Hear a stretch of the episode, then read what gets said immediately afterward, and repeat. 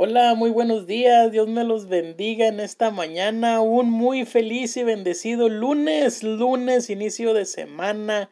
Gracias a Dios es lunes y iniciamos esta semana en el nombre de Jesús. Amén. En el nombre de Jesús tendremos victoria en esta semana. Y quiero leerte una porción de la palabra del Señor que se encuentra ahí en Mateo capítulo 5 versículos del 14 al 16 y dice la palabra del Señor, vosotros sois la luz del mundo. Una ciudad asentada sobre un monte no se puede esconder. Dice, ni se enciende una luz y se pone debajo de un almud, sino sobre el candelero, dice, y alumbra a todos los que están en casa.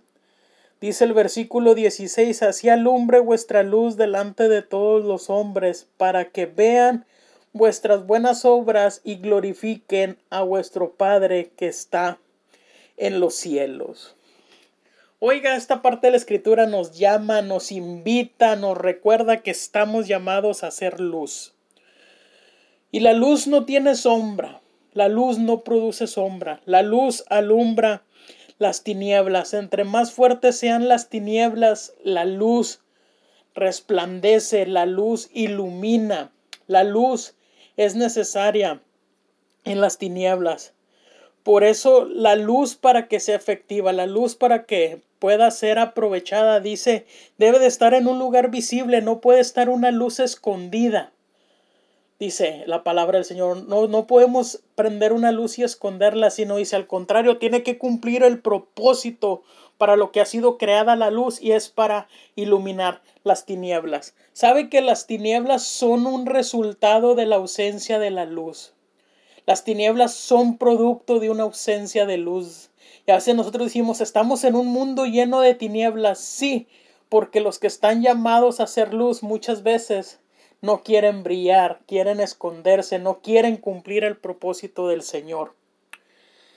Y dice la palabra del Señor que somos llamados hacer luz, dice, vosotros sois la luz del mundo. Requiere compromiso, requiere fidelidad al Señor, pero es una responsabilidad que tenemos tú y yo como hijos e hijas de Dios, ser luz en medio de estas tinieblas, ser luz en medio de estas situaciones difíciles.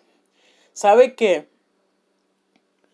a veces hay mucha gente que está pasando situaciones difíciles y esas son las oportunidades que Dios nos da, esas son las oportunidades que el Señor nos da para que nosotros podamos reflejar esa luz que está en nuestro interior.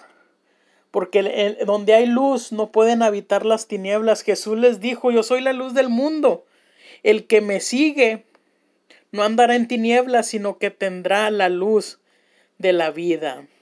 Así que hoy, hoy mi amado hermano, mi amado hermano, amigo y amiga que me escuchas, hoy es un buen día para hacer luz.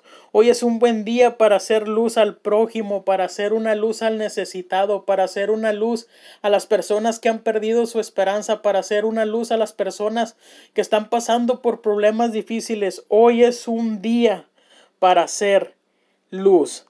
Hoy es un buen día para hacer luz, así que no desperdicies, mi hermano, la luz que está en ti. No la desperdicies, sino al contrario, que pueda alumbrar a las demás personas. Así que ánimo, mi hermano, recuerda, Dios nos ha llamado a hacer luz y ser luz en medio de las tinieblas. Así que yo deseo que esta semana la aproveches, la disfrutes, la puedas explotar al máximo. Deseo que seas visitado con las más ricas y abundantes bendiciones de parte de lo alto. Deseo que la presencia de Dios sea la luz que necesitas para avanzar. Deseo que su palabra, la palabra del Dios vivo, sea la que necesitas para poder aconsejar. Y que la unción de su Espíritu Santo sea el arma que necesitas para vencer. Así que ánimo adelante, feliz inicio de semana, feliz lunes. Lo iniciamos en el nombre de Jesús y sabemos que tendremos victoria, porque recuerda que en Cristo Jesús somos más que vencedores. Gracias, nos escuchamos en la próxima.